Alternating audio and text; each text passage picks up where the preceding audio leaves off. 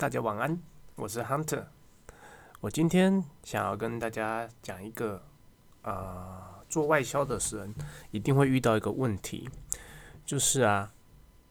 ，payment term 要怎么去谈？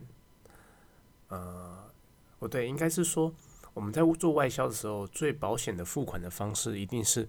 呃，先收定金嘛，然后在出货前把所有的尾款都收齐再出货，这是最保险的方式。但是有些时候呢，客人总是会跟你要求说：“诶，他能不能说不要付定金？他能不能说呃尾款的部分呃有个六十天的票期啊，九十天的票期啊？或者是说他想要把付款条件分成三部分，呃定金啊、交货款啊、尾款啊等等的，然后各有不同的付款期限。这个时候。”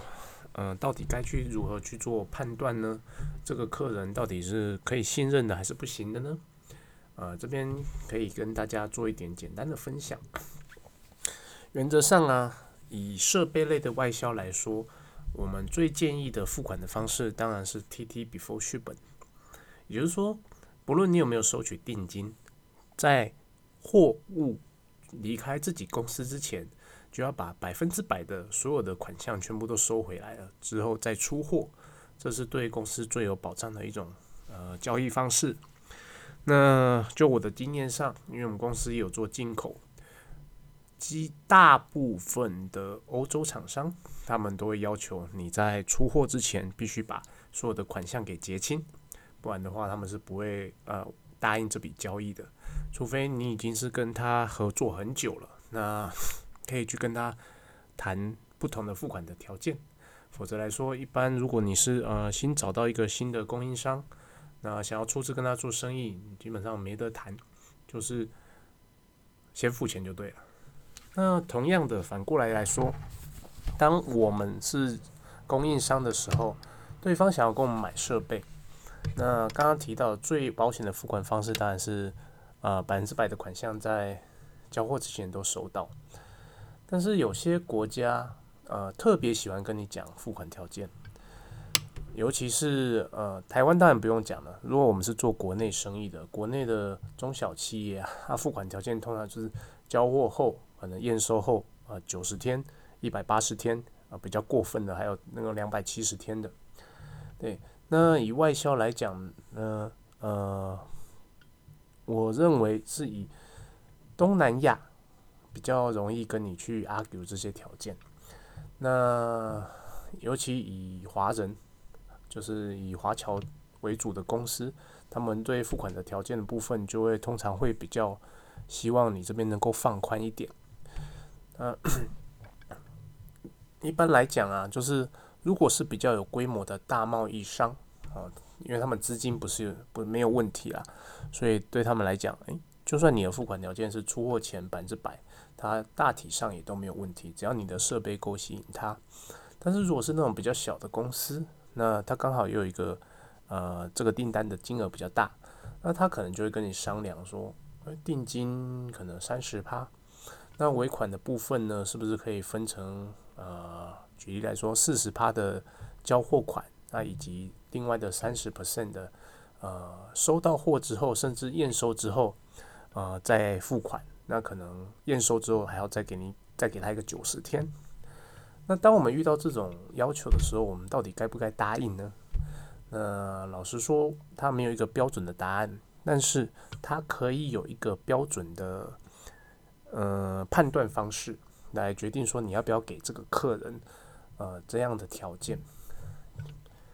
举例来说，呃，最近刚好有两间公司来跟我们公司。要求说，呃，要有更好的 payment term。那其中一间公司是在北欧，它过去两年的销售的时机还不错，那就开始扩大合作之后，那今年他想说，诶，他想要更扩大推展我们公司的产品，于是他说，如果我们这边呢也可以给他更好的 payment term 的话，他可以有自信卖的更多。那他同时也提出来，就是他有一些供应商，其他产品类的会给他一个月到六个月不等的呃 O A，也就是说他可以呃交货之后可能一个月到六个月的的期间再付款。那于是呃，负责那个区域的业务就来找来问我说：“诶，该怎么办？我们要不要答应？”那公司以往的方式是尽量不答应。那我就跟他说了：“那你先想一下，你觉得这间公司就你过往的合作经验，它值不值得你呃做这项的评估？”那得到的答案是肯定的。好，那既然是肯定的。那我们就可以去讨论说，是不是要给他呃比较好的 payment term，也就是说，嗯，交货后再付款。好，决定之后，其实你我们的答案是 OK，我们要做这件事情。那一旦决定要做这件事情之后，另外一个问题就来了，那我到底要给几天呢？举例来讲。呃，我一个订单假设是十万欧元好了，那我们基本上因为设备类还是会要求要定金啊，至少三成。那也就是说，你还有七万欧元的部分，你七万欧元的部分，你全部都要给他呃交货后再付款吗？你在风险的承担上面够不呃够不够呃不对，你在风险的评估上面有没有做过评估呢？也就是说。你有没有办法承担这个七万块？如果你收不回来的风险，如果你有办法承担的话，OK，那就当然可以。那业务那边他没有办法回答我这个问题，于是说，呃，我这边就大家也可以思考一下，如果是你，你会怎么做？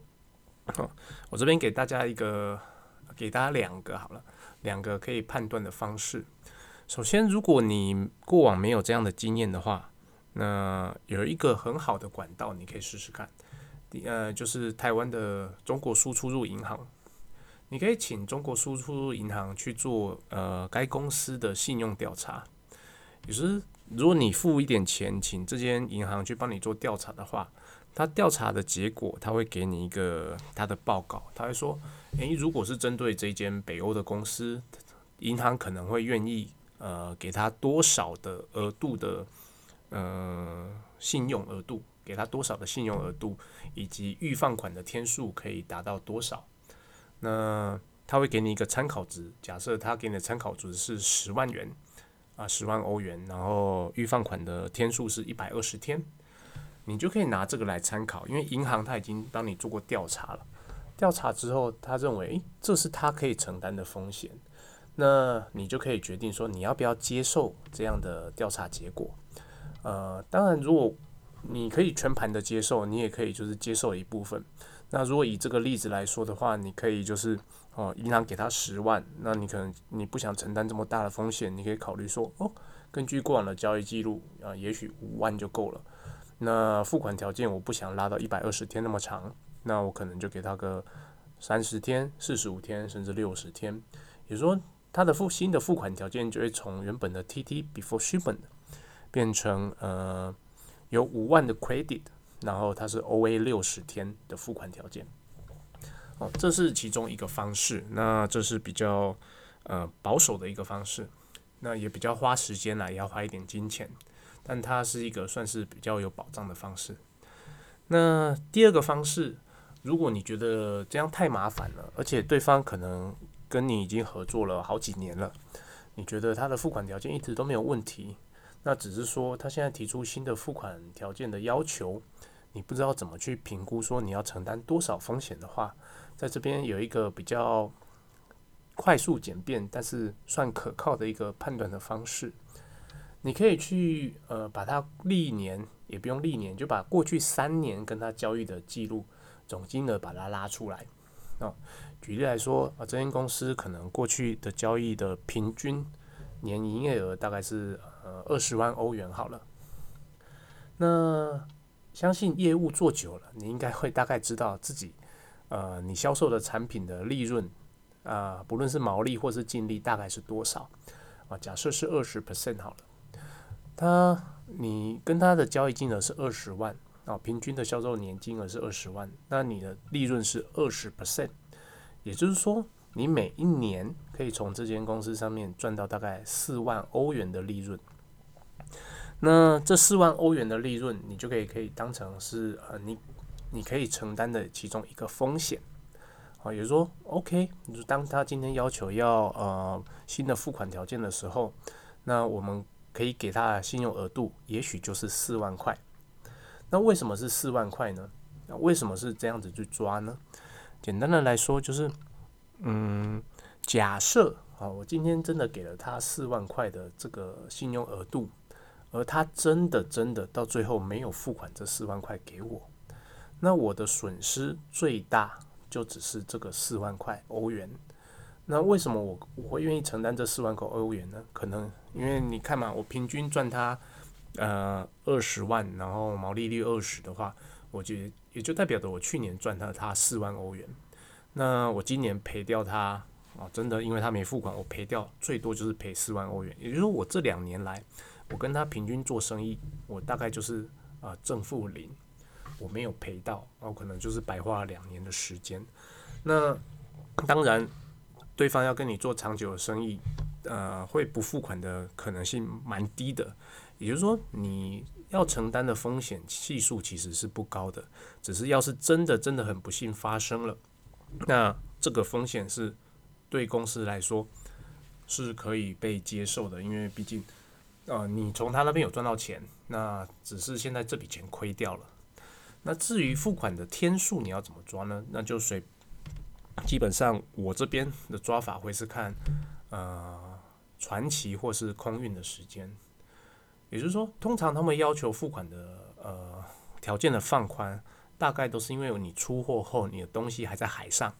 啊漂流个可能三十天、四十五天，他才会收到，然后他可能还要再整理一下卖出去，可能都是六十天后的事情了。也就是说，他要。呃，提前两个月付款给你，然后这两个月这个货物对他来讲是等于是一笔呃账上的费用，他没有办法马上把它转成销货，所以他会希望呃有这个宽限的付款期限，让他去容易去呃调配他的资金。因此，你可以根据说呃他到底是哪个国家，那平常航运的时间多久，来决定给予呃多少的付款的宽限期。那比比方说日本的话，哦，你可能给他三十天就很足够了，因为我们台湾到日本了不起就一周，加上通关时间，大体就是两周。那如果是美洲的话呢，你就要看地点喽。美西的话，哦，O A 三十天到四十五天，基本上对他们来讲已经是非常足够的，他一定可以收到货物。那美东就不一定了，美东比较短的船可能三十五天，比较长的船可能会走到四十五天。那再加上通关的时间，他实际拿到货物可能是两个月后了。那南美洲其实也差不多，所以根据你的不同的地点销售的地点，他会跟你要求的 OA 的期限可能也不一样啊。你就自己去根据他的需求，那你去决定说，哎，要不要给他这么长的一段时间？当然了，并不是说。呃，传奇这么久，我就一定要给这么长，我也可以只给，比方说美东，但是我我可以只给三十天，哦，这也是可以的。那只是说这是给呃给大家做一个参考的判断，你要如何去抓那个宽限的付款期限？啊，这是两个比较基本的方式，那在这边给大家做参考。那当前前两个礼拜在跟同事讨论的时候，因为公司有新人呐。就提出这个问题，想要说，诶，看看新人有什么想法。当客户要求要新的付款条件的时候，他会怎么去评估？说，诶，要给多少钱，然后要给多少信用以及多少的付款条件？他提出一个蛮有趣的看法。诶，那后来想想，虽然说，呃，实实物上我没有听过有人这样用，但他好像也行得通。也就是说，他的想法是说。呃，假设他今年交易量是十万啊，去年呢，去年的交易量是十万好了。那假设他要求付款条件是六十天，那我给他的 credit 就会是呃十万除以六。那十万除以六，为什么除以六呢？六十天两个月嘛，那两个月分是一年的六分之一，他就会用十万除以六啊，抓出他的他要给对方的那个额度的上限。这样听一听好像不是很有逻辑，但其实他抓出来的那个金额，呃，跟实际上呃差异也不会太大。主要的原因就是，嗯，刚好那个数字跟可能跟公司的毛利率上差不多，所以你会感觉到，哎，他抓出来的数字跟之前的算法算起来好像也差不多，哦，所以说，呃，这是跟大家分享了，呃，这个方式其实以前从来没有想过。那当然，它也不是说一般的产业可以使用的。如果你公司是那种保三保四那种低毛利率的公司，用这种方式去抓，你抓出来金额一定是呃非常非常不合理的。对，那这边就当做一个结尾给大家参考。那主要两个方式其实就是。第一，哦，找呃输出入银行去做帮你做信用的调查。第二，就是用我刚刚说的方式，用过往的营业额，然后以及你公司的毛利啊，去给他一个抓出一个可以接受的信用额度。那付款条件的部分，你可以参考呃传奇的部分啊，就是说你帮他想一下，怎样的时间让他在资金周转上会比较方便。啊，然后再考虑公司能够承担的风险，以及这间公司过往的信用额度，呃，你来判断说，诶，我们要不要给这样的额度以及这样的宽限期？当然，如果你公司是想要呃有突破性的成长，而且对方可能也是那种你判断是会成长型的公司，只是他现在公司比较小，那当然你们可能不用遵照这样的方式去做呃付款条件的。审查或判断，那当然这就是呃，身为第一线业务哦，甚至是呃业务投资，不能讲业务投资有点难听，就是身为业务主管，你必须要有呃能力去判断，以及当你做了决定之后，你要有能力去承担这个责任，啊，再去做这样的决定。好，啊，今天就跟大家分享到这边，谢谢。